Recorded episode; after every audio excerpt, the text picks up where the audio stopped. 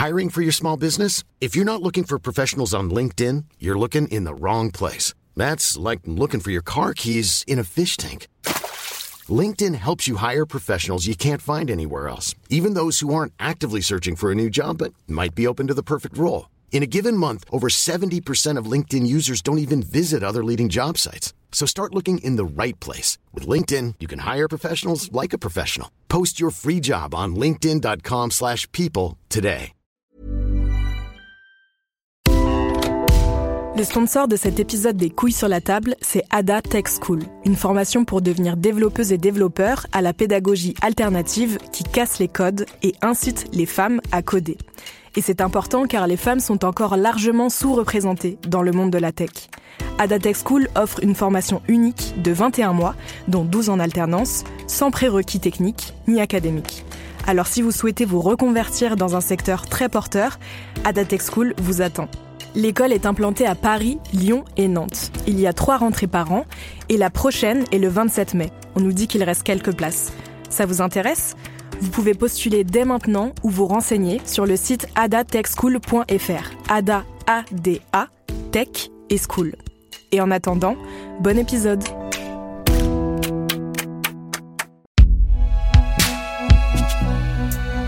Une production Binge Audio, évidemment.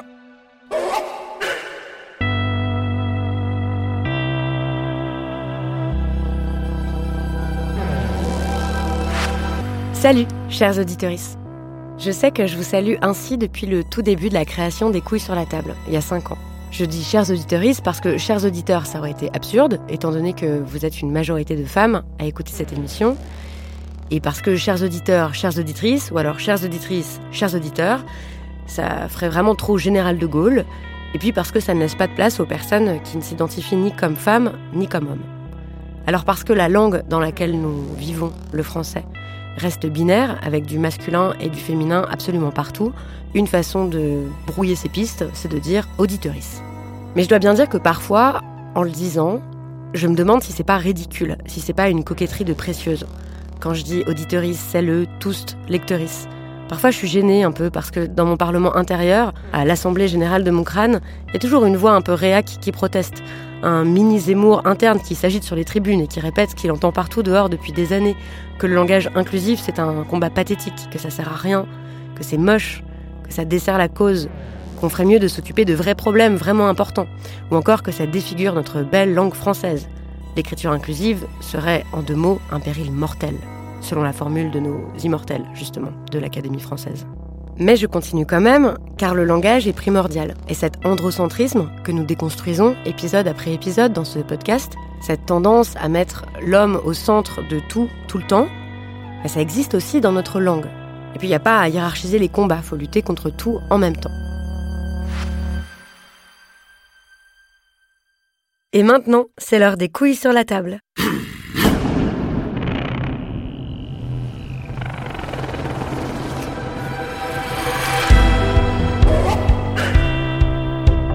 Deux épisodes ne seront pas de trop pour nous armer. Avant de nous intéresser à l'histoire de la masculinisation de notre langue, avec la grande historienne Eliane Viennot, nous allons nous pencher sur les études les plus récentes en psycholinguistique, qui répondent enfin à toutes ces objections de façon méthodique et incontestable, avec deux invités, les psycholinguistes Sandrine Zufferet et Pascal Gigax.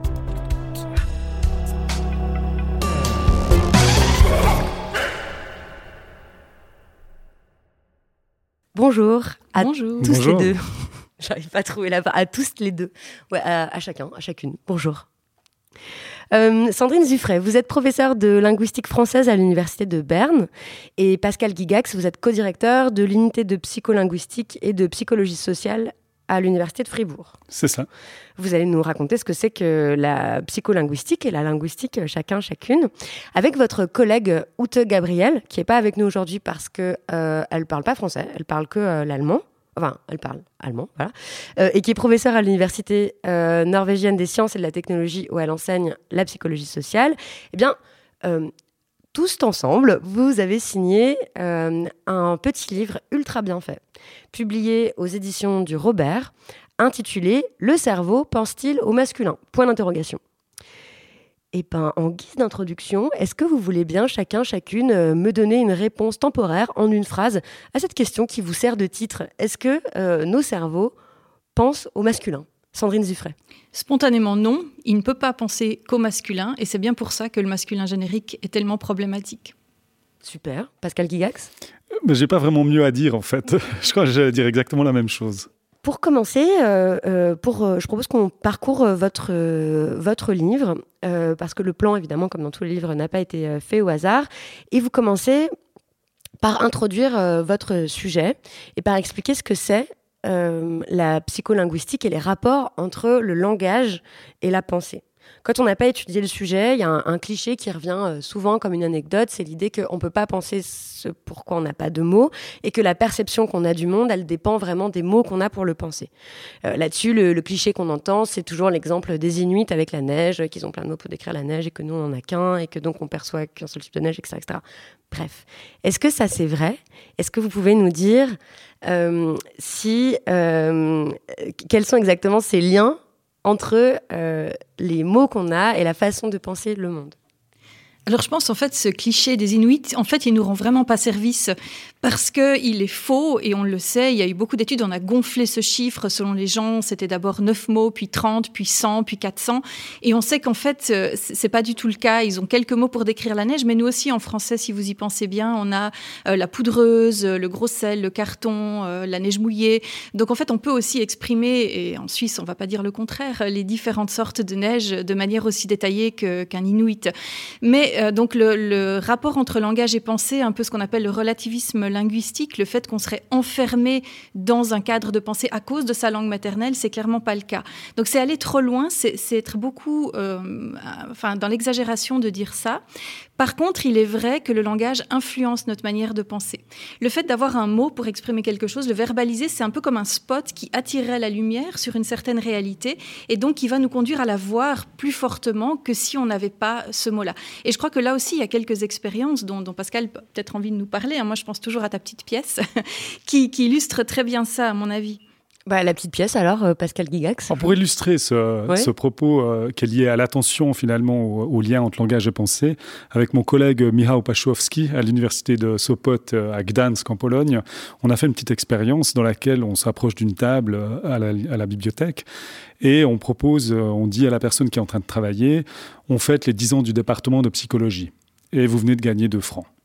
Et en fait, euh, on leur donne 2 francs, une pièce de 2 francs. Alors, de 2 francs, euh, c'était de slotis euh, en Pologne, mais on donne la pièce et c'est marqué sur le bout de papier tiens, une petite pièce de 2 francs, ou bien tiens, une pièce de 2 francs.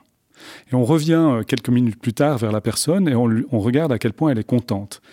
Et ce qu'on remarque, c'est que les personnes qui ont reçu la pièce sont plus contentes que les personnes qui ont reçu la petite pièce.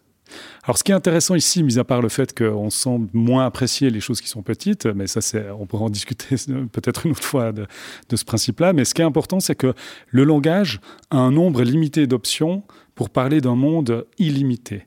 Et du coup, le langage va attirer notre attention vers des propriétés du monde qui ne sont pas forcément pertinentes. Ici, que ce soit une pièce ou une petite pièce, ça reste la même pièce.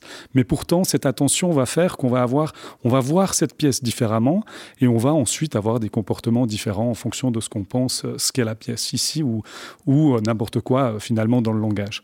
Donc, il faut toujours voir le langage comme ce, ce, système d'attention qui va simplement attirer notre attention vers quelque chose qui n'est pas forcément pertinent.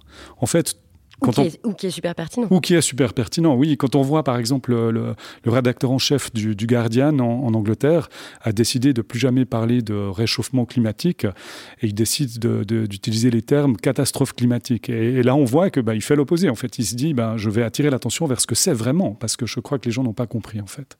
Oui, et ça, c'est vraiment c'est quelque chose euh, d'indéniable, je crois, euh, qui est aussi très présent dans les combats féministes, euh, de forger des mots pour nommer certains phénomènes qu'on voyait pas d'habitude. Je pense, par exemple, à un terme là qui dernièrement m'a éclaire énormément de choses pour moi, qui est empathie, qui est l'idée que on a beaucoup plus d'empathie pour les hommes, voilà, et que c'est un type d'empathie particulier. On a tendance beaucoup plus à se mettre à leur place, ce qui est aussi un des aspects de l'androcentrisme dans notre monde.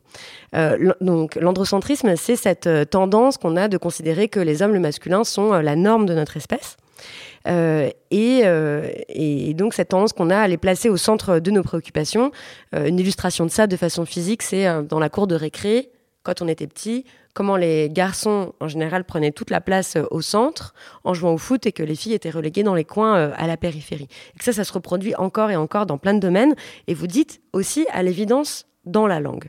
Et ça, comme notre façon de parler, ça influence euh, notre vision du monde, vous dites, bah, si on veut déconstruire l'androcentrisme du monde, notre façon de placer sans arrêt les hommes au centre, il faut aussi changer notre langue, non? C'est tout l'objet du livre, en fait, que vous expliquez euh, dans l'introduction. Donc vous dites déjà, c'est légitime, en fait, de s'intéresser à cette question-là. Absolument, c'est plus que légitime, c'est nécessaire. Et ce contre-argument qui est de dire, commençons par les vrais problèmes, le langage c'est décoratif, c'est complètement faux. Parce que c'est quand même beaucoup grâce au langage qu'on pense, qu'on conceptualise la réalité. Alors de nouveau, ça ne nous enferme pas. La preuve, on peut créer des nouveaux mots comme himpati qui nous sont très utiles. Mais il faut d'abord les créer pour pouvoir ensuite y faire référence, les partager, y réfléchir. Donc oui, le langage, c'est un des combats, mais un combat important. Ok. Ça, vous l'expliquez dans tout le livre, chapitre après chapitre. Euh, et ce qui est très très chouette dans le livre, c'est que non seulement vous résumez plein d'études euh, scientifiques qui ont été faites, et aussi vous nous proposez une quinzaine d'expériences à faire. Donc on va en citer quelques-unes euh, pendant cette, cette conversation. vous commencez par vous intéresser aux stéréotypes de genre et à ces catégories qui euh, nous collent à la peau, vous dites, et qui nous, nous font voir euh, le monde euh, d'une certaine façon. Est-ce que, pour commencer, vous pouvez nous dire ce que c'est qu'un stéréotype de genre? Bon, un stéréotype, finalement, c'est c'est une croyance partagée. Déjà, c'est important de le dire. C'est une croyance, c'est quelque chose qui est basé sur, sur une idée collective. Ensuite, euh, ce qui est important, c'est que c'est une idée collective qui va euh, nous contraindre, nous limiter finalement dans les options du monde, dans les options d'être. Et ce qu'on voit dans une société androcentrée, parce que même quand on parle de stéréotypes, on revient à l'androcentrisme, c'est que les stéréotypes, les croyances partagées par rapport aux hommes sont souvent valorisées et les croyances partagées par rapport aux femmes sont dévalorisées. Donc même quand on est dans, la stéréotypie, on reste toujours dans cet androcentrisme. Ce qui est assez important de, dire aussi, parce qu'on peut se poser la question comment naissent les stéréotypes? Et puis, euh, il y a plusieurs manières, en fait, finalement, de, de, fonctionner. Mais une chose qui est sûre, c'est que le langage va contribuer aux stéréotypes dans l'idée que vous êtes, euh, vous êtes exposé à des associations dès le plus jeune âge, en fait. Alors des associations au travers du langage. On voit des adjectifs qui sont utilisés, qui sont constamment utilisés pour décrire des garçons, des adjectifs qui sont constamment utilisés pour décrire des filles. Typiquement quand on voit un bébé, euh, qu'on dit ah là là, qu'est-ce qu'il est costaud si on pense que c'est un garçon, qu'est-ce qu'elle est jolie si on pense que c'est une fille, etc., Exactement, calme, calme ou sensible, des choses comme ça. Ouais, exactement. Et en fait, ce qui arrive, c'est que pour, euh, pour l'enfant qui est, qui est exposé à ces associations, ben, en fait, finalement, le cerveau, à un moment donné, va se dire bon ben cette association, je l'entends souvent. Donc comme je l'entends souvent, je vais y mettre un poids ou bien comme une une ampoule, dans le livre on parle d'ampoule, c'est comme une ampoule qui va s'éclairer, mais quand une ampoule elle s'éclaire et puis je dois l'éteindre, ben, ça me prend des ressources. Mais si je sais qu'une ampoule va souvent être euh, allumée, ben, je, vais, euh, je vais déjà l'allumer en fait, dès le départ. Donc en fait, l'association que, que, je fais, elle va avoir une priorité. Donc ce qui fait que moi, quand euh, je, je développe, je me développe en tant qu'enfant, je cherche des mots, je vais chercher les mots auxquels j'ai été exposé et les associations auxquelles j'ai été exposé, et ainsi de suite, ainsi de suite. Mais pourquoi on fait ça? Euh, c'est, vous voulez dire, c'est, une façon pour le cerveau de pas se fatiguer, c'est ouais, c'est assez malin en fait quand on y pense d'avoir un stéréotype. C'est assez malin parce que finalement vous dites si, euh, si une association arrive assez fréquemment euh, dans le langage, donc je vais finalement la, prioriser. Comme ça, quand je devrais l'utiliser, bah, ce sera beaucoup plus simple pour moi parce que je devrais pas aller la chercher si loin en fait. Super intéressant. Ok, merci. Est-ce que juste vous pouvez détailler cette histoire d'ampoule? Et de circuits En fait, il faut, euh, il faut imaginer votre cerveau un peu comme, euh, comme un, amas d'ampoules. Donc, euh, une ampoule, ça peut être un concept, ça peut être une pensée, ça peut être un mot. Alors, imaginons que c'est un mot. Alors, au moment où, imaginons j'ai une, j'ai une ampoule pour le mot table. Au moment où je dis table, l'ampoule va s'allumer. D'accord Ce qui est assez intéressant, c'est que les ampoules qui sont autour de cette ampoule, par exemple fourchette, par exemple cuillère, vont également s'allumer. Et là, ça c'est assez intéressant, ça s'appelle la diffusion finalement de l'activation. Et pourquoi c'est malin pour notre cerveau de faire ça? Parce que si le mot table est activé, il y a quand même une grande probabilité que le mot cuillère, le mot fourchette va aussi être utilisé dans la phrase. Donc le cerveau va simplement anticiper les mots qui ont plus de probabilité d'être également activés. Donc maintenant, ces ampoules, au départ, elles n'ont rien, elles n'ont pas de mots, elles n'ont aucun concept. Donc c'est à vous euh, vous allez au travers de votre exposition, votre apprentissage, vous allez apprendre quelles sont les ampoules qu'on allume, à quel moment, quelles sont les ampoules qui sont associées. Et c'est ça qui est intéressant dans la notion de stéréotype, et c'est pour ça que c'est si difficile de les casser pour nous, parce qu'au moment où on a un mot qui, euh, est activé, par exemple si je vous dis chirurgien, ben, en fait les ampoules qui sont autour vont également euh, être allumées. Et les ampoules qui sont allumées, par exemple, il y aura le genre, il y aura d'autres choses aussi, hein, pas seulement le genre. Les stéréotypes, ça dépasse le genre, bien évidemment. Mais en fait, notre cerveau fonctionne toujours comme ça. Et ce qui est compliqué maintenant, c'est de devoir dire à une ampoule non, toi tu vas pas t'allumer ici. On va essayer de te garder éteinte et puis on va essayer de mettre autre chose, une autre ampoule, une autre association pour qu'elle s'allume. Et le problème c'est qu'on fonctionne beaucoup de manière implicite et donc du coup cet apprentissage il se fait sans finalement notre conscience. Et c'est ça qui est compliqué dans une société où on est constamment exposé à des associations qui sont limitantes. C'est-à-dire qu'en fait on est exposé à des associations qui font que notre cerveau va préparer ces ampoules pour faciliter euh, le traitement du monde, mais du coup de manière limitante. Et ça, c'est difficile. C'est difficile de changer ça. Et ce qui est assez intéressant, c'est qu'on remarque, nous on a des données sur des enfants à 24 mois qui ont des associations par rapport à des métiers que ces enfants n'ont probablement jamais vu en fait. Mais jamais vu, ça veut dire jamais vu personne dans ce métier. Par contre, dans les livres, partout, dans les discours, dans les parents qui parlent, ces associations arrivent déjà en fait. On nous donne déjà des adjectifs pour parler des chirurgiens, des chirurgiennes. On nous donne déjà ces, choses-là. Et puis moi, j'ai pas besoin de rencontrer un chirurgien pour savoir euh, dès le plus jeune âge que finalement euh, le stéréotype, la croyance, c'est que c'est plutôt des hommes, par exemple. Et c'est pas vrai que des enfants d'ailleurs. Euh, en linguistique, on utilise maintenant euh, des, très très très grandes bases de données, en fait sous forme de corpus. Et euh, notamment, il y a des corpus de milliards de mots qui viennent de tous les textes qui sont aspirés depuis Internet, donc des blogs, des choses qui sont à la fois très récentes, qui sont pas du langage, on va dire, ni standardisé, ni spécialement stéréotypé. Tout le monde peut s'exprimer sur le web. Et quand on regarde quelles sont justement les colocations les plus fréquentes, donc les mots qui arrivent le plus fréquemment avec hommes et femmes, déjà il y en a pas un en commun. Avec femmes, on trouve plutôt chez les adultes des choses comme euh, femme sexy, femme fatale. Et chez hommes, on trouve homme politique, euh, homme d'État, euh, homme. Donc oui, encore maintenant, dans des données, le corpus date de 2017, donc c'est pas vieux. Et on voit que les associations, vraiment dans l'usage de la langue, dans ce que font les gens au quotidien, tous les, les, gens qui, qui, produisent des choses sur Internet, bah, visiblement, ces associations différentes, elles sont toujours là. Et peut-être pour ajouter encore maintenant, pour, euh, pour vraiment faire le, point sur cette notion de stéréotype, beaucoup de personnes nous disent, mais en fait, euh, c'est pas un stéréotype, c'est la réalité. Par exemple, vous allez dans un hôpital et effectivement, vous allez voir plus d'infirmières que d'infirmiers. Et en fait, il faut faire attention à ce, ce concept-là parce que vous donnez une causalité ici. La causalité, c'est que bah, comme je vois plus d'infirmières que d'infirmiers, je vais penser que c'est plus euh, approprié pour des femmes. Mais en fait, la croyance a pu amener des personnes à choisir des formations qui l'ont amené à devenir infirmière.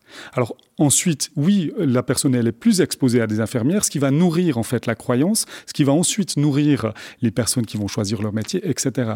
Donc en fait, la causalité, c'est vraiment un cercle vicieux. Il faut vraiment le considérer comme un cercle vicieux. Et finalement, ça nous intéresse pas de savoir à, quel moment euh, la poule a pondu l'œuf. En fait, on s'en fiche de ça. Maintenant, ce qu'il faut savoir, c'est comment on peut casser cette association. Donc on peut la casser en travaillant sur la croyance. Donc on va dans les écoles expliquer aux enfants que le métier euh, d'infirmière et d'infirmier est, ouvert à tout le monde. Donc ça, on casse la croyance, ce qui amène peut-être les enfants à choisir une voie qui est différente de la voie stéréotypée. Et ce qu'on peut faire aussi, si on veut casser l'exposition qui nourrit la croyance, c'est les quotas en fait. Les quotas, même si c'est un peu un aveu d'échec, mais n'empêche que le quota, ce qui fait pour en tout cas les jeunes générations, c'est qu'il les expose à d'autres choses. Et ensuite, ça casse la croyance et ainsi de suite. Donc en fait, ce qui est, ce qui est vraiment intéressant par rapport aux stéréotypes, c'est pas tellement cette euh, causalité, c'est de, voir ça comme un cercle vicieux et de se dire qu'on peut le casser, mais on peut même le casser à différents endroits. Après, il y a des gens qui diront, mais pourquoi casser ça? Qu'est-ce que ça peut faire euh, Pourquoi est-ce qu'on expliquerait aux enfants euh, que, bah oui, il peut y avoir des infirmières et des infirmiers Après tout, si les petites filles veulent devenir infirmières et les garçons veulent devenir maçons, bon bah euh, c'est pas grave. Là on sort du domaine psycholinguistique, mais c'est vrai que c'est souvent une question qu'on, une objection qu'on entend en tout cas. Mais finalement, on sort pas non plus du domaine de psycholinguistique parce qu'il y a une chose quand même qui est intéressante, c'est qu'on a nous remarqué très vite quand on a commencé à choisir des métiers pour les tester dans nos expériences, c'est qu'en fait, il existe quand même beaucoup, beaucoup plus de métiers qui sont stéréotypés masculins. Il existe très, très peu de métiers qui sont stéréotypés féminins.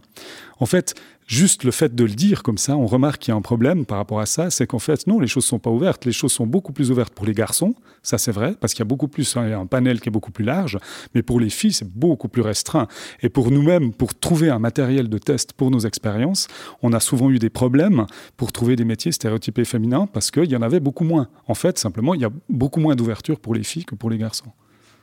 Et ces stéréotypes, ils ont des effets euh, mesurables, en fait, euh, des effets euh, discriminants. C'est pas juste pour ouvrir plus de champs des possibles, c'est qu'en fait, ça discrimine dans la vraie vie des personnes. Ça, il y a une expérience menée. Bon, on va partager la parole, mais Pascal Guillac, il se trouve que c'est vous qui avez mené cette expérience-là avec certains collègues sur les stéréotypes de genre et la perception de la compétence euh, ou de la réussite de certains travaux, en l'occurrence des tours de magie. Si j'ai bien compris, vous avez filmé des mains qui font un tour de magie et vous avez dit à plein de sujets, euh, voici euh, un tour de magie réalisé par une femme, voici un tour de magie réalisé par un homme. Exactement. Et qu'est-ce qui s'est passé? En fait, on présente le, même tour. Ça, c'est important de bien le comprendre. On présente 14 tours et c'est les, les, mêmes. Hein. C'est vraiment la même vidéo du tour de magie. Ce que les gens n'ont pas remarqué, évidemment, c'est qu'un tour sur deux, c'est une magicienne, puis un tour sur deux, c'est un magicien, en fait. Qu'on fait, c'est qu'on s'est mains euh, filmées. Mais personne n'a remarqué que c'était des mains différentes. Par contre, la moitié, on leur dit, c'est Nicolas qui a fait les tours, et l'autre moitié, on leur dit, c'est Nathalie. Et on leur demande d'évaluer les tours allant de 1, le tour est nul, à 7, le tour est génial. Et en fait, ce qu'on remarque, c'est quand on dit que le tour est fait par Nicolas, euh, les gens trouvent que le tour est meilleur que quand il est fait par Nathalie. Et c'est là qu'on comprend en fait l'effet pernicieux des stéréotypes, c'est que le stéréotype va nous donner l'impression que si une personne fait quelque chose qui ne correspond pas à son stéréotype, elle va le faire moins bien, ou en tout cas, elle sera moins apte à le faire. Et ça, c'est l'effet euh, discriminant des stéréotypes. Et on le voit bien d'ailleurs dans beaucoup de métiers qui ne sont pas forcément que stéréotypés féminins, mais quand on pense à couturière, on pense à petite main, quand on pense à couturier, on pense à grand couturier. Mhm. Pareil avec cuisinière et cuisinier. Bah, c'est un petit peu la même chose en fait. On pourrait imaginer que bah, y a aussi des magiciennes, mais les grands magiciens sont des hommes. Donc dans ce sens-là, on voit que cette limitation, elle, elle s'applique surtout aux femmes, tandis que les hommes, quand ils reprennent quelque chose qui pourrait être vu aussi comme féminin, alors ils le font aussi la différence entre une secrétaire et un secrétaire qui est énorme, où il y a toujours une valeur qui est beaucoup plus grande associée bah, à la forme masculine. Oui, je pense à ça en ce moment. Il y a toute une mode de compte Instagram avec des gars qui expliquent comment faire le ménage. Et alors, euh, vraiment, ils sont très très suivis. C'est vraiment des grands experts et tout. Et, euh, ils sont félicités et tout euh, parce qu'ils ont, c'est très technique. ils ont des tas de choses, etc. Bon. oui, mais enfin, je comprends cette histoire de, différence du compte magicien, magicienne, mais le truc fou, c'est quand même que c'est la même chose. Et les gens pensent sincèrement, ils trouvent sincèrement que c'est mieux. Ils apprécient mieux la chose faite que si c'est un mec. Enfin, si on le dit que c'est un mec, hein, parce qu'on ne sait pas si c'est un mec ou pas. Donc, c'est ça qui est intéressant dans cette expérience. Mais moi, elle, elle, soulève un point qui est vraiment euh, crucial, c'est quand les gens nous disent, nous parlent de ce concept de compétence égale, à compétence mmh. égale. Mais en fait, notre expérience, alors c'est pas la seule expérience qui montre ça, mais, mais on est simplement incapable d'évaluer la compétence. Donc, même ici, ah, on peut pas avoir une compétence plus égale puisque c'est la même vidéo, en fait. Donc, euh, de, de fait, on peut pas juger la compétence d'une personne sans avoir des a priori. Encore une fois, on revient sur ces ampoules hein, qui s'activent, donc c'est pas possible. Donc quand on nous dit à compétence égale, moi j'ai envie de dire, ben, vous pouvez pas le savoir, vous ne pourrez pas juger de cette compétence. C'est pas possible de sortir de cet a priori. On peut pas sortir de cet a priori? Alors on peut, dans notre expérience, dans la deuxième expérience, on peut. Alors par exemple, nous, on a réussi à casser euh, euh, cet effet euh, en demandant aux gens de nous dire, ben, alors comment le tour est fait? En fait, dites-nous comment le tour est fait. Et là, euh, les, gens ont dû réfléchir, évidemment. Alors, tout le monde juge euh, maintenant tous les tours meilleurs, mais de fait, on enlève cet effet-là. Des, euh, collègues ont montré la même chose pour des, morceaux de musique, par exemple, de dire est-ce que c'est une femme qui a écrit cette, musique, c'est un homme qui a écrit cette musique, l'homme est jugé, le morceau de musique est jugé comme meilleur, et on arrive à enlever l'effet quand on explique, quand on donne beaucoup plus de détails sur les personnes, en fait. Quand on explique, on a un, un narratif sur la personne. On dit d'où elle vient, qui elle est, etc. Donc, en fait, on peut casser euh, ces, effets de stéréotypes, en tout cas par rapport à, ça, en, poussant les personnes finalement à réfléchir à ce qu'elles sont en train de faire de manière plus euh, rationnelle en fait, moins en se basant moins sur les stéréotypes. Ah oui, sur un ressenti, on dit ah bah ça j'ai bien aimé, ça j'ai pas aimé, mhm. euh, c'est comme ça, etc. Et c'est vraiment pas qu'une histoire de, de, genre non plus, c'est vraiment, on peut montrer à quel point nos, nos, stéréotypes influencent notre perception même de la réalité. Ça me fait penser à un autre phénomène où il y a beaucoup de discrimination euh, liée à la langue, c'est les accents. Et quand on montre des, des photos de personnes et qu'on les fait parler, donc la même voix, eh ben les gens sont persuadés, ils, ils évaluent le degré d'accent comme étant beaucoup plus élevé quand, par exemple, on leur montre une personne asiatique parlant anglais. Et donc, et c'est la même voix que quand on leur montre cette, cette même voix sur une personne euh, européenne, eh ben, ils vont percevoir beaucoup moins d'accent ou ils vont juger son langage meilleur, plus correct. Et donc, c'est exactement le même phénomène. C'est vraiment notre perception même. On est convaincu on entend la même chose, mais on perçoit, notre cerveau classifie différemment parce que ça passe par le biais des stéréotypes.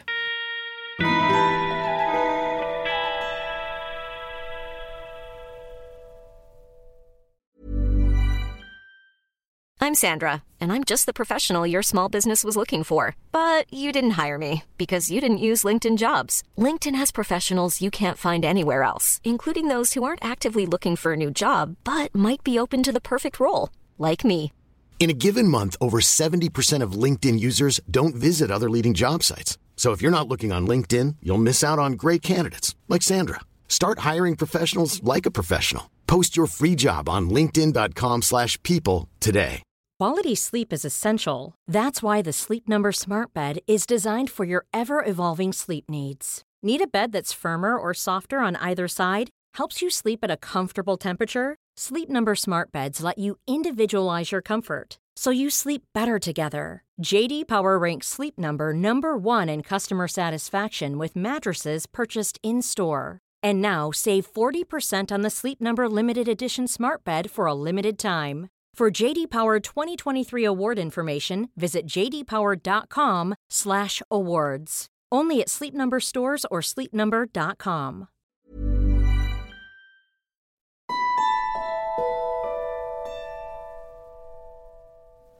Tous les deux, quel, euh, chacun chacune, euh, qu'est-ce que ça, qu'est-ce que vous changez dans votre vie pour casser cet effet-là? Parce que vous l'avez étudié, vous l'avez mesuré.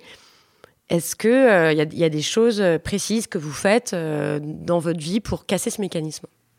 Moi, par exemple, j'essaye, de, tant que je peux, de choisir des personnes qui ne représentent pas le stéréotype. Euh, un médecin femme, par exemple, justement, une médecine, on pourrait dire, ou une doctoresse. Le mot a existé d'ailleurs. Absolument. Euh, et donc, euh, bah, justement, d'essayer d'aller chercher des gens qui, qui, ne répondent pas aux stéréotypes et surtout, bah, dans le cas de ma famille, d'exposer mes enfants aussi à des gens bah, qui ne reprennent pas ces stéréotypes, qui correspondent pas à ces stéréotypes pour leur faire voir que ça existe aussi, que c'est possible et que, ben voilà, ça peut aussi être très intéressant de sortir un peu de sentiers battus. Souvent, on a l'impression, souvent en plus, on entend l'argument de ce serait euh, pour faire du politiquement correct, euh, ce serait, euh, on entend ça beaucoup dans les œuvres d'art, hein, notamment. On dit mais à quoi ça sert Pourquoi est-ce que on devrait tout ça pour casser le stéréotype, alors qu'en fait ça obéit pas à l'histoire. Euh, qu'est-ce que ça peut bien changer, etc. Mais en fait, ça enfin, ce que j'adore avec les études que vous présentez, c'est que vous montrez que ça a des effets très très concrets quoi sur nos réalités. En fait, c'est pas une histoire de politiquement correct. Hein. C'est pas juste pour le symbole et les symboles c'est important, mais vraiment ça a des effets dans nos vies quoi.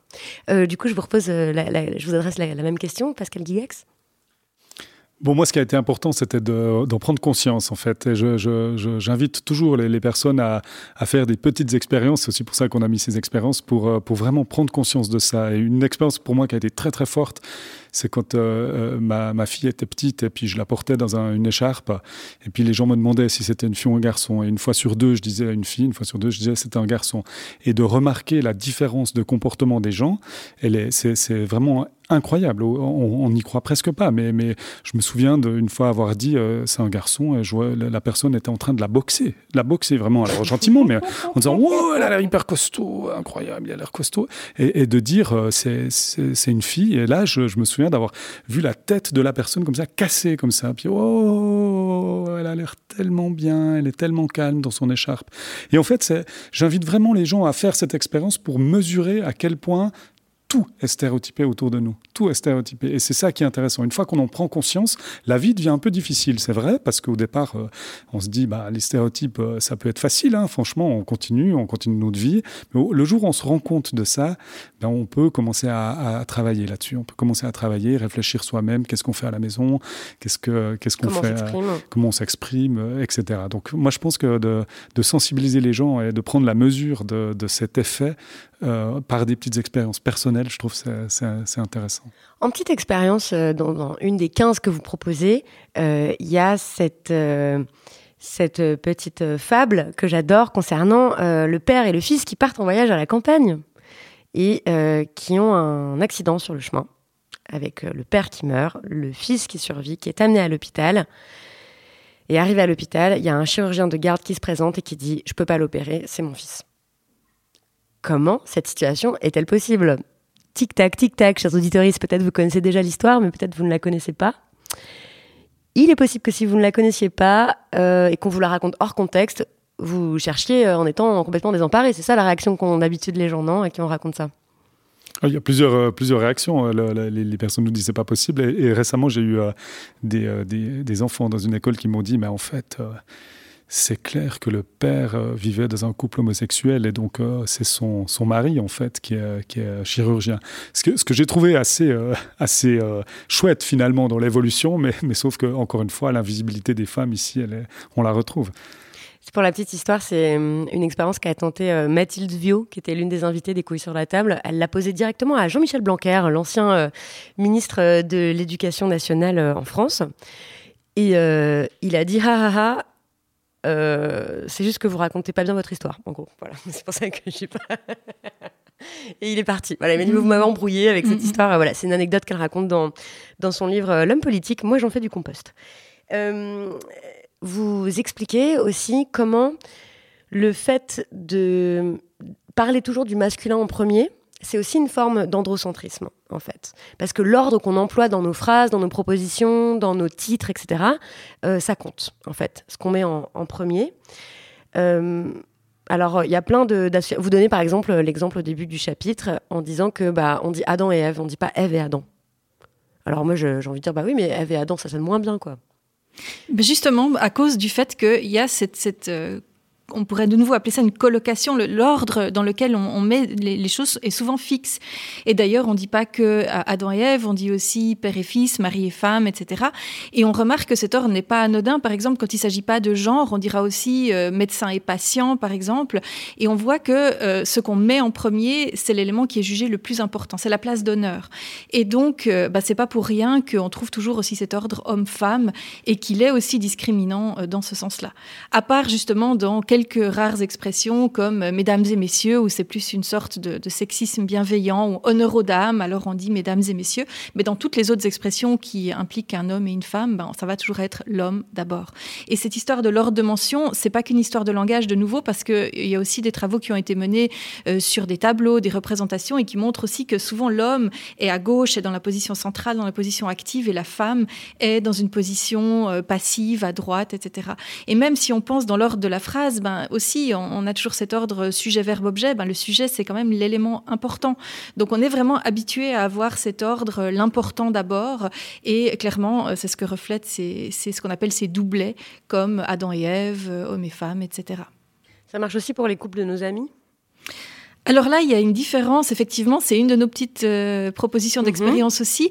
Et là, si vous remarquez, euh, ça renforce d'ailleurs cette idée d'importance, c'est qu'on va avoir tendance à mettre d'abord la personne des deux qu'on connaît le mieux.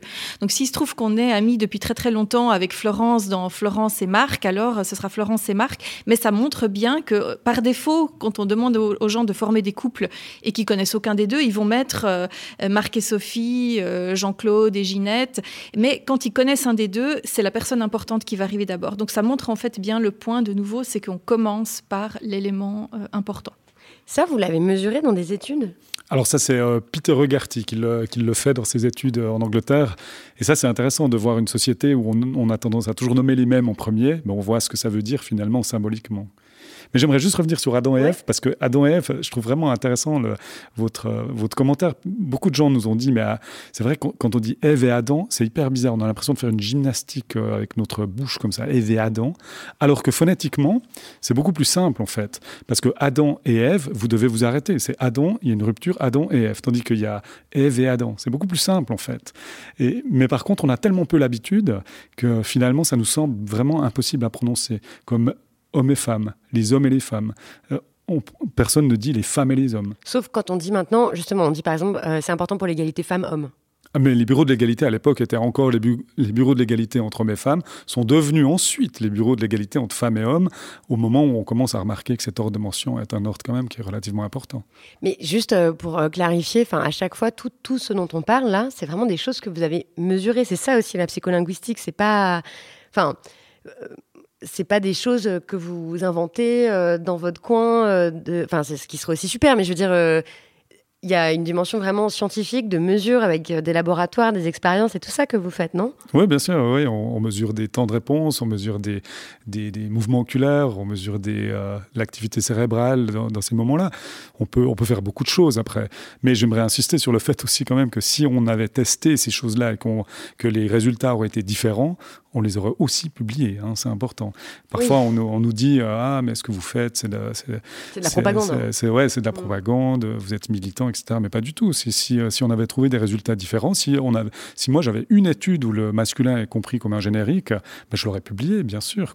Et on a des études où on voit que les stéréotypes se battent avec euh, le masculin, mais de, manière générale, euh, voilà, les données qu'on relaie alors dans le livre, mais qu'on relaie aussi dans nos articles scientifiques, montrent qu'il y a cet androcentrisme de mention, l'ordre de mention a une influence sur la manière de percevoir le monde, etc. Et, donc, le masculin générique, ça n'existe pas. C'est ça que vous montrez. Là, on va parler de, ce chapitre-là. Euh, vous dites que, euh, bon, que d'abord, le genre grammatical, le fait que bah, on ait du masculin et du féminin euh, pour absolument tous les noms, enfin en français en tout cas, comme dans plein de langues latines, c'est compliqué pour notre cerveau. Pourquoi? Alors, c'est pas vraiment ça qui est compliqué. Ce que les gens mélangent souvent, c'est le, genre grammatical. Ils nous disent, euh, mais il n'y a pas plus de raison de voir une table comme une femme et euh, euh, un couteau comme un homme, parce que c'est arbitraire de toute façon, et puis ça n'a rien à voir avec le, genre des personnes. Oui, lorsqu'il s'agit d'objets inanimés, et ça, bah, effectivement, c'est une complication. D'ailleurs, il y a beaucoup de langues qui fonctionnent très bien sans genre, et puis c'est beaucoup plus simple de les apprendre en général. Mais bah, dans les langues qui ont des genres, il y a vraiment l'aspect genre pour des objets inanimés, et puis le genre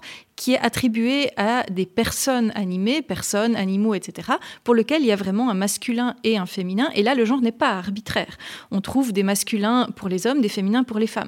Ce qui est compliqué, c'est à partir du moment où on a dit, et dans des cas où il y a des groupes mixtes, ben on va prendre que l'un des deux, et ce un des deux, ce sera le masculin. Donc du coup, le masculin se retrouve euh, attribué une deuxième valeur. Il peut parfois être spécifique et désigner des hommes, et parfois être générique et désigner des groupes, alors que le féminin est toujours spécifique, il désignera toujours que des femmes. C'est là où est la complexité. C'est le fait de pouvoir décider est-ce que c'est un masculin où il y a des hommes et des femmes ou est-ce que c'est un masculin où il y a que des hommes. Et là, là où ça marche pas, c'est que par défaut, notre cerveau va quand même voir le masculin comme étant spécifique, c'est-à-dire masculin égale homme et pas masculin égale mixte. On ne sait pas. Euh, on va voir, peut-être homme et femme, peut-être que homme. Et du coup, c'est pour ça qu'en fait, ce sens générique, je dirais pas qu'il n'existe pas, puisque théoriquement il existe, linguistiquement il existe, c'est une règle de grammaire, mais par contre, c'est incompatible avec la manière dont notre cerveau fonctionne. C'est simplement incompatible. Donc ça veut dire qu'il faudrait plus jamais écrire comme ça, en fait. Ça n'a pas de sens. Hein. Enfin, ou plutôt ça en a un, remarque, mais ça fait disparaître, en fait, euh, euh, les femmes de notre espace mental, en fait, quand on, quand on s'exprime comme ça. Juste pour que ce soit clair, est-ce qu'on peut donner des exemples de phrases qui sont comme ça? C'est-à-dire de dire, euh, euh, quoi, les musiciens se sont retrouvés dans le parc, mhm. l'une d'entre eux non. On pourrait, bah, oui, on pourrait dire. Bah, nous, on utilise plutôt des phrases pour dire une des femmes souhaitait, souhaitait jouer un morceau. et quand on dit une des femmes souhaitait jouer un morceau, on a l'impression qu'il y a un groupe de musiciens et des femmes à côté où il y en a une qui veut jouer avec. Euh, en tout cas, le cerveau a beaucoup de peine à les lier les deux, en fait. A beaucoup de peine à lier le masculin de musicien avec une des femmes. Comme si c'était une erreur grammaticale, en fait. Par contre, si vous demandez à quelqu'un de, de, de, vous dire, dire est-ce que c'est possible de lier les deux Alors, pas tout le monde va dire non. C'est pas un non, c'est pas un, mm. c'est non 100%, pas du tout. Donc les gens arrivent, essayent de passer par-dessus, mais toujours moins que si on dit un des hommes souhaitait jouer un morceau. Vous voyez, les musiciens étaient dans le parc, un des hommes souhaitait jouer un morceau, ça, ça va très bien. Tout le monde dit oui. Là, tout le monde, ça, ça va, ça va bien, puisque grammaticalement, c'est euh, facile à, à, comprendre. Tandis que les musiciens étaient dans le parc, une des femmes souhaitait jouer un morceau, et là, vous avez un problème. Vous avez un problème parce que votre cerveau va même le considérer comme une erreur grammaticale. Waouh, ok. Et qu'est-ce qu'il faudrait écrire? Alors, c'est toute, du coup, c'est toute la partie du livre. Pour cet exemple-là précis, pardon. Bah, c'est toute la partie du, du, livre sur les formes euh, qui sont plus inclusives. Vous voyez, si vous dites les musiciennes et les musiciens étaient dans le parc, bah, là, vous n'avez plus de problème.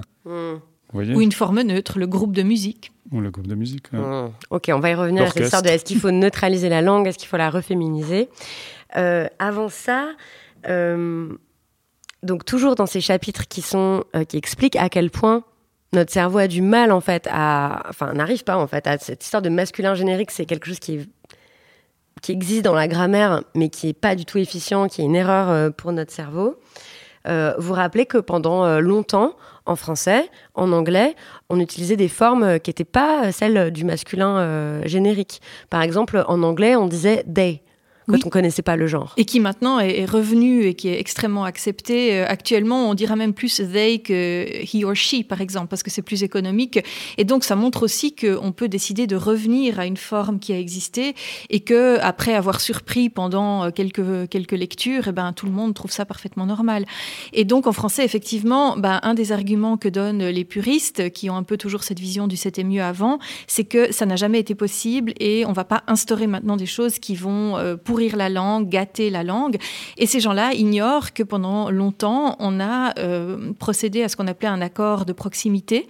Donc, par exemple, euh, les musiciens et les musiciennes instruites, ou euh, le féminin qui arrivait en deuxième allait commander l'accord au féminin. Et d'ailleurs, c'est tellement naturel que très souvent, quand on quand on réfléchit pas, quand on pense pas, quand on écrit spontanément, quand on parle, on va faire cet accord. Parce que, de nouveau, il y a une question de simplicité. Ben, la, la distance complexifie, il faut garder en mémoire, etc. Donc, on va avoir tendance à accorder au, à la proximité. Donc c'est quelque chose qui est tout à fait euh, spontané, évident et qui s'est pratiqué pendant très très longtemps. On a aussi eu, dans certains cas, ça peut faire sens, l'idée d'un accord de majorité. Donc par exemple, si on a un groupe de femmes et un seul homme, eh ben décider que l'accord se fera au féminin, par exemple. Moi, dans les cours de yoga que je donne euh, en ce moment, euh, il y a mm. toujours un mec ou deux. Voilà. Mais comme en fait on est 15 que des femmes, bah, je leur parle au féminin. Oui, voilà. Mais bon, non, mais c'est, en fait, c'est logique. Mhm. Voilà. pas, Pardon, je vous ai coupé en plein milieu avec ma petite anecdote perso. Là. Non, mais c'est, tout à fait pertinent. C'est tout à fait ça parce que dans ces activités, effectivement, de plus en plus, pour de plus en plus de femmes, on se sent juste euh, ignoré et pas légitimé du fait qu'il y ait un homme parmi nous. Alors, on doit tout passer au masculin. Et, et par rapport à ça, ben, ben, moi, typiquement, qui enseigne la linguistique, euh, on a quand même aussi plutôt des quotas féminins.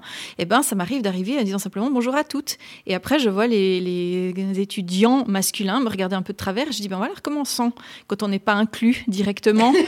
et, euh, et, après, effectivement, du coup, quand mon bonjour à toutes et à tous, qui est un peu ma forme par défaut, du coup, fait parfaitement sens et, mm. n'apparaît plus comme superflu. Parce que je me rends compte quand je les préviens pas et que juste j'ignore, je, passe au féminin, et eh ben là, alors du coup, ils sont tout choqués. Il y a quelque chose qui joue pas. Je leur dis, ben voilà, ce avec quoi les femmes doivent faire depuis euh, très longtemps. Faire exister euh, le féminin dans notre langue, c'est aussi une façon en fait de les faire exister dans nos têtes, dans nos représentations, dans, de, les faire exister tout court en fait, non?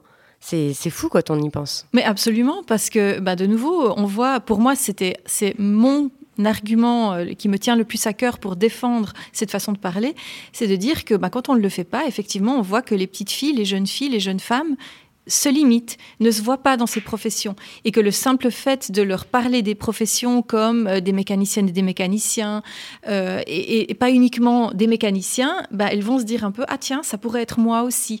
Et quand on voit à quel point le, langage peut être limitant pour les, filles, moi une autre expérience qui me qui me parle énormément, c'est quand on, fait faire à un groupe d'enfants euh, d'âge d'école primaire un exercice et qu'une fois on leur de géométrie, une fois on leur dit que c'est un dessin et une autre fois on leur dit que c'est un exercice de maths et quand on leur dit que c'est un exercice de maths, alors tout d'un coup les filles se mettent à avoir de très mauvais, enfin des résultats beaucoup moins bons que quand on leur dit que c'est juste un dessin.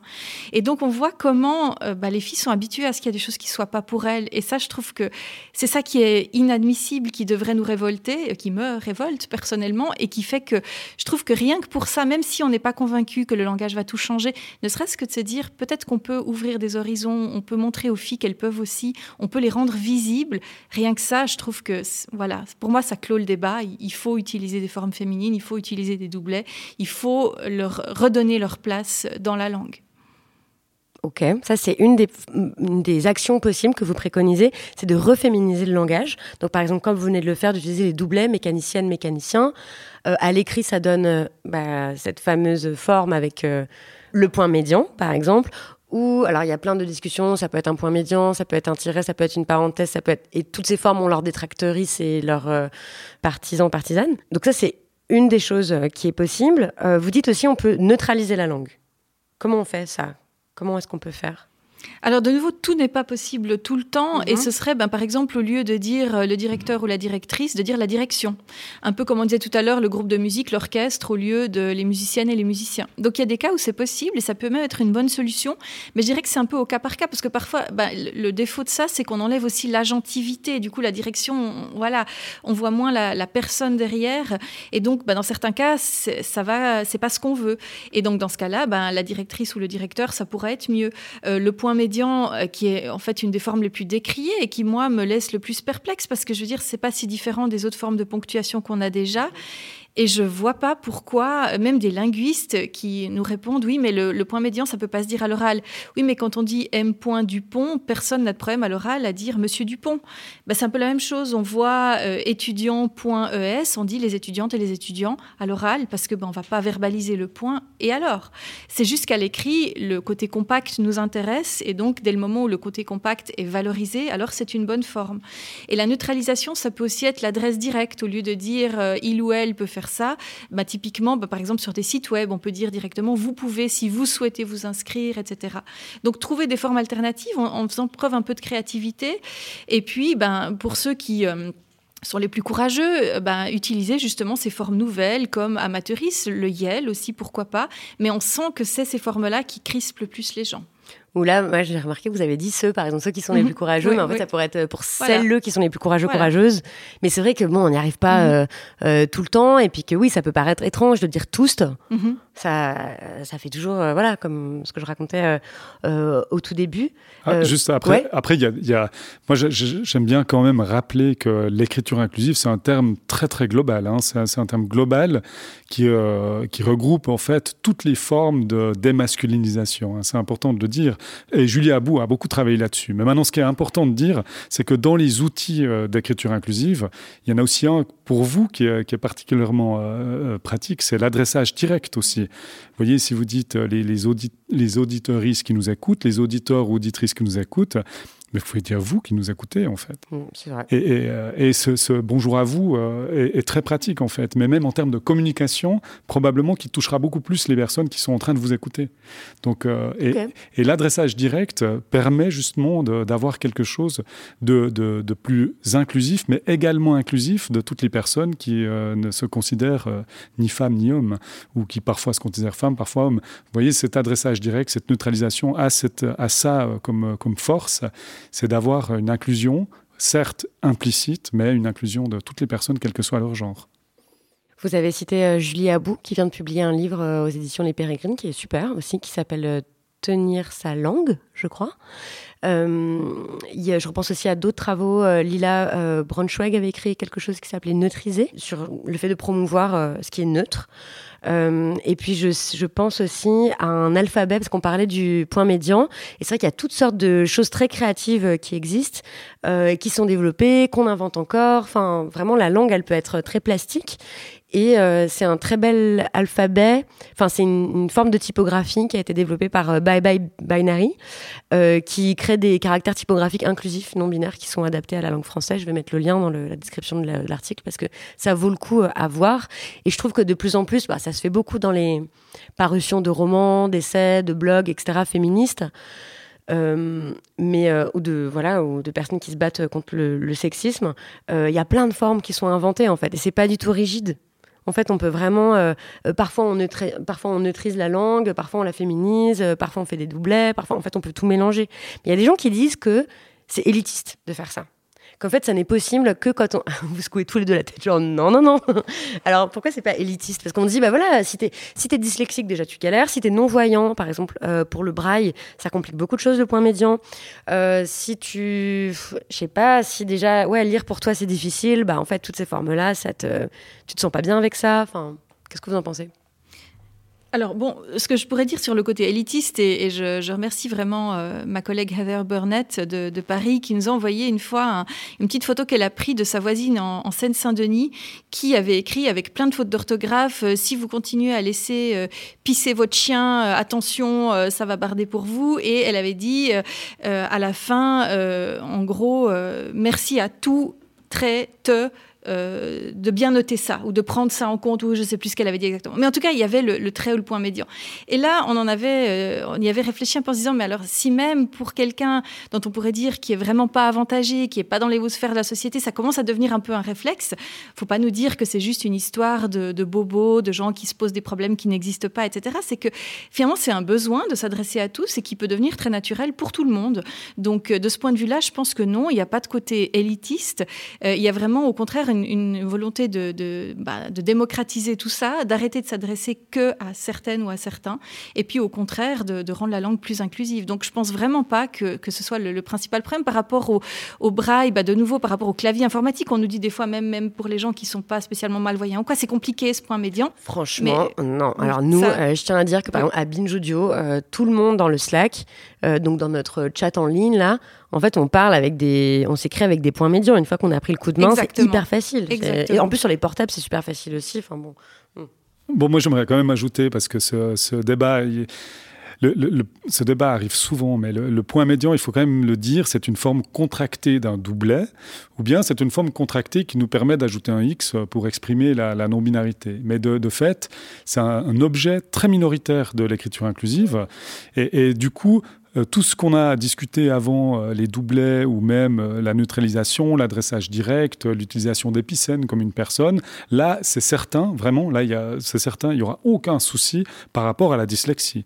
Maintenant, juste si on revient au point médian, parce que je trouve toujours que cet, argument de la dyslexie arrive souvent assez vite, en fait, et, nous, à, Fribourg, on s'intéresse vraiment à cette question, et la, première chose qu'on a faite, c'est de, se dire, ben, quelle est l'hypothèse, en fait?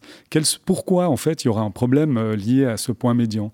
Et quand vous réfléchissez à ça et vous réfléchissez aux différentes formes de dyslexie, par exemple euh, la, conscience morphologique, des problèmes à la conscience morphologique, donc quand vous avez deux lettres qui sont ensemble et vous devez les prononcer d'une manière différente qu'elles le sont prononcées individuellement, ça, c'est un problème qui est énorme pour les personnes qui souffrent de dyslexie, souvent. Et, et, là, je me dis, un point médian, à mon avis, là, ça va poser aucun problème. En tout cas, beaucoup moins que le i dans oignon, ça c'est sûr. Donc ça, c'est une chose à dire. Peut-être la conscience morphologique. C'est vrai que certaines personnes souffrent du fait de devoir essayer de décomposer un mot. Vous voyez, si je vous dis des chanteuses, vous devez décomposer chant, euse, donc chant, c'est quelque chose avec la chanson. Euse, ça veut dire que c'est une femme. Il y a un S, ça veut dire qu'il y en a plusieurs. Et cette décomposition-là peut poser des problèmes pour, euh, pour des personnes dyslexiques. Maintenant, le point médian, par rapport à ça, j'ai l'impression que pour des adultes, ça risque de les aider en fait. Ça risque de les aider parce que ça va marquer un point de rupture qui va leur permettre de décomposer beaucoup plus facilement le mot ici. Alors peut-être pour des enfants, c'est plus compliqué. Si vous n'avez pas vraiment intégré le féminin du terme et que vous avez ce point ES, peut-être c'est possible pour des enfants, euh, ce soit plus difficile. Mais encore une fois, c'est pas sûr. Et puis, on le sait pas, en fait. Il n'y a pas de données là-dessus. On n'a pas d'études là-dessus. Non, non, il n'y a pas d'études. Donc, les, personnes qui nous disent euh, c'est un problème pour les personnes dyslexiques, moi, j'ai envie de dire alors, c'est possible, c'est possible, mais probablement pas. Et, mais probablement, ce qui est certain, par contre, ce qu'on sait vraiment, là, il y a des études là-dessus, c'est que l'orthographe française, ça, c'est un problème. Alors, les réformes orthographiques aideraient beaucoup les personnes dyslexiques. Oui, hein. en fait, et souvent, et ce sont les mêmes personnes qui sont à la fois très contre le langage inclusif et très contre les réformes de l'orthographe. Et eh oui, mais oignon, O-N-I-O-N, ce serait parfait. C'est parfait. O-N-I-O-N, toutes les lettres se prononcent correctement, comme elles se prononcent individuellement.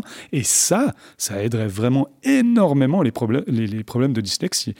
Donc à nos politiques, j'ai envie de dire, je suis content que vous preniez ça en main, mais allons-y maintenant jusqu'au bout dans ces réformes orthographiques, en pensant aux personnes qui souffrent de dyslexie alors. Non mais bon bah du coup c'est super parce qu'on arrive à, ce point-là qui est aussi la voilà une partie euh, assez importante de votre livre où il y a un chapitre qui s'appelle Pourquoi tant de haine où vous vous demandez vraiment mais pourquoi, pourquoi tout le monde est pourquoi énormément de gens sont vendus contre ça? Enfin, en France, c'est quand même un délire. Ça frôle des, gens parfaitement éduqués, euh, euh, qui sont censés être rationnels, etc.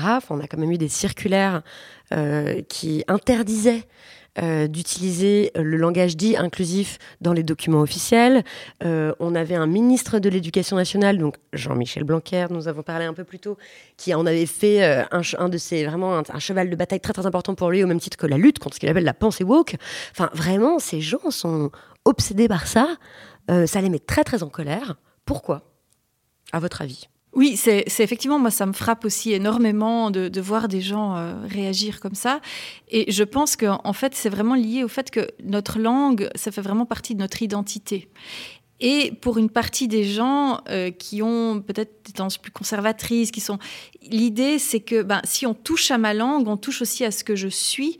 Et de nouveau, c'est pas qu'une question de genre. Hein. Je suis pas en train de les traiter d'anti-femmes, etc. Parce que ces gens-là vont réagir à toutes les modifications, aussi celles de l'orthographe qui touchent pas du tout au genre.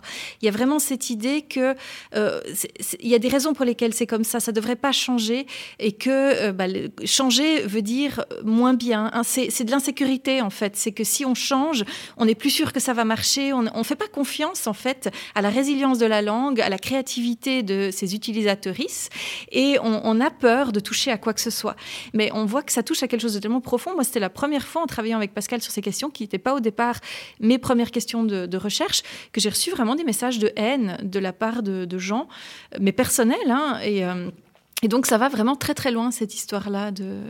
Vous vous avez euh, reçu des quoi, des, menaces? Parce je, que vous travaillez là-dessus des, des, menaces, mais vraiment des, messages euh, injurieux. Et je sais que Pascal, depuis plus longtemps, euh, c'est le cas aussi. Et puis même simplement, j'avais signé avec euh, une cinquantaine de femmes linguistes une espèce de manifeste pour répondre justement un peu aux politiques et leur dire que, euh, bah, les, arguments qu'ils présentaient traduisaient surtout une très grosse méconnaissance de la langue.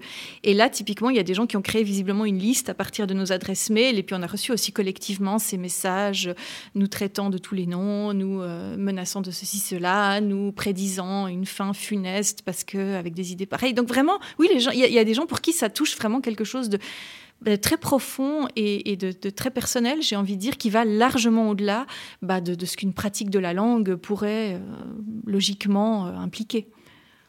Et moi, j'aimerais dire la, dernière insulte que j'ai reçue euh, il, y a, deux semaines, en fait, j'étais traité d'ultra-wokiste aux méthodes taliban. J'ai trouvé ça assez taquin, en fait, euh, finalement. Mais, mais, ce qui est important, c'est qu'il y a quand même de la, il y a de la recherche, c'est un objet de, recherche. Hein. Laurence Rosier le, traite de ces insultes, elle, elle, les analyse, elle, elle, elle, fait quelque chose avec. en psycholinguistique Non, alors elle, elle est en, socio, en sociolinguistique, donc elle analyse ses, ses, ses critiques dans, en termes de discours et de domination, etc. Maintenant, dans le livre, on présente aussi la psychologie qui, s'est intéressée vraiment à cette haine et d'expliquer pourquoi, d'où elle vient en fait. Et pour l'instant, euh, ce qu'on sait bien en termes psychologiques, ce qu'on sait, c'est qu'il y a trois facteurs qui, euh, qui sont associés à cette, euh, ces, réticences, cette haine quand même. C'est le conservatisme, c'est bah, ce que vous disiez, la peur. Enfin, le truc de base, c'est vraiment avoir peur que quelque chose change. Mhm. Mhm. Il y a le sexisme aussi, mais, mais euh, pas toujours. Euh, le sexisme a eu, euh, suivant les langues, a eu des, des, Suivant quel type de sexisme, il y a eu des, des, des associations qui n'étaient pas très fortes. Et puis maintenant, pratiquement toutes les formes de sexisme sont associées à, une certaine réticence à l'écriture inclusive, à toutes les formes d'écriture inclusive. Et le dernier point, qui est un point qui nous intéresse particulièrement, c'est la croyance dans un monde juste. C'est vraiment le fait de, penser que, en fait, le monde dans lequel on vit euh, va très bien, en fait. Il n'y a pas besoin de changer. Et puis, euh, si vous changez, vous attaquez la langue. Donc, les gens nous disent, mais non, laissez, la langue évoluer euh, de manière naturelle, comme si la langue avait évolué de manière naturelle, comme si notre société avait évolué de manière naturelle. Donc il y a vraiment des personnes qui ont cette impression que la société a évolué d'une manière euh, naturelle, un peu une sorte d'évolution euh, qui fait qu'on est dans un monde juste, alors que c'est pas du tout le cas en fait.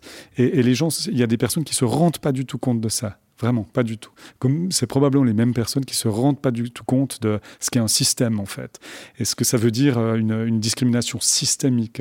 Et, on le voit dans les discussions, on le voit dans les débats, on le voit dans les insultes qu'on reçoit aussi. D'ailleurs, moi, j'ai reçu 17, euh, euh, après la, sortie du livre, j'ai reçu 17 messages, emails, lettres manuscrites. Et, chaque fois, je suis allé regarder, et chaque fois, c'était quand même des hommes entre 50 et 70, je dirais, quand j'ai pu retrouver l'information, parce qu'évidemment, il y avait aussi des courageux anonymes. Mais, euh, de fait, c'est assez intéressant. Des personnes qui ne se rendent pas compte, en fait, du, système dans lequel on vit. En termes de linguistique, qui se rendent pas compte que la langue a toujours été politique, elle a toujours été politisée. Toujours, toujours. La langue, euh, comme dirait euh, Christophe Benzitoun, si c'était une plante, ce serait pas une plante bio, hein. ce serait une plante transgénique, tellement on, a, on l'a empêchée de pousser dans les directions qu'elle souhaitait. Mais oui, il n'y a vraiment pas de conscience non plus du fait que la langue, c'est quand même, il y a un corpus dans standard qui est euh, géré, maîtrisé. C'est pas effectivement les choses sont pas arrivées parce qu'elles devaient être comme ça. C'est aussi une question de choix, de volonté, de conscience, etc. Pour terminer, est-ce qu'il y a une œuvre d'art que vous souhaitez recommander? Alors, ben, spontanément comme ça, euh, je pensais euh, tout de suite en termes de bah, d'unicité, d'harmonie dans un couple. Et j'aime beaucoup cette fontaine euh, de Beaubourg avec les sculptures de Niki de Saint-Phal et de Jean Tinguely, qui aussi en tant que couple me semble représenter vraiment une belle égalité où on voit à la fois ces formes très féminines et puis ces mécanismes qui cohabitent. Et donc, voilà, j'aime toujours beaucoup passer un peu de temps à, regarder un peu ce masculin et ce féminin cohabiter. Ok, super, merci beaucoup. Et vous, Pascal Gigax Et moi, je dois absolument mentionner le travail de Muriel Imbach, qui est metteuse en scène et qui, euh, euh, déconstruit le genre, qui a créé euh, la Boca della Luna, une compagnie de théâtre. elle travaille beaucoup aussi avec un public plus jeune. Elle a notamment une pièce qui s'appelait j'espère que je l'ai juste, bleu pour les oranges, rose pour les éléphants, où elle déconstruisait tous les stéréotypes de genre et c'était une pièce euh, vraiment incroyable. Tout le travail de Muriel Limbar est vraiment, euh, vraiment euh, génial. On peut le voir au théâtre en Suisse il me semble qu'elle a, elle a bientôt une nouvelle pièce qui devrait sortir. Je sais qu'elle a beaucoup travaillé sur cette nouvelle pièce. Et en tout cas, en Suisse, c'est sûr. Et j'espère en France, peut-être, si, si elle est invitée pour aller en France. Merci beaucoup à vous.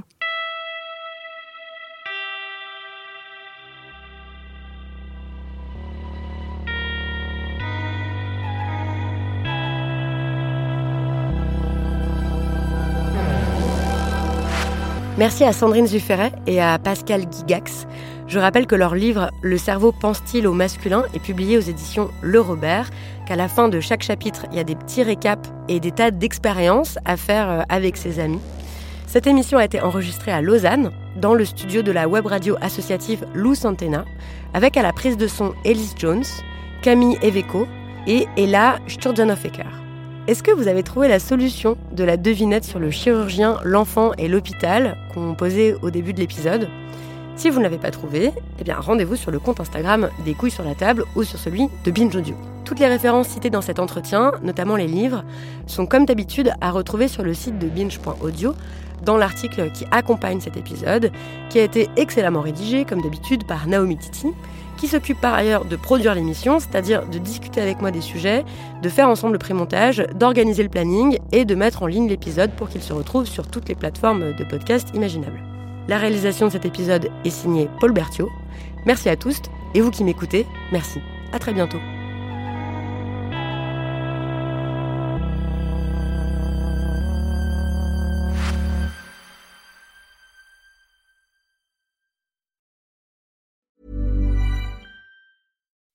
When you make decisions for your company, you look for the no-brainers. If you have a lot of mailing to do, stamps.com is the ultimate no-brainer. Use the stamps.com mobile app to mail everything you need to keep your business running with up to 89% off USPS and UPS. Make the same no-brainer decision as over 1 million other businesses with stamps.com. Use code PROGRAM for a special offer. That's stamps.com, code PROGRAM.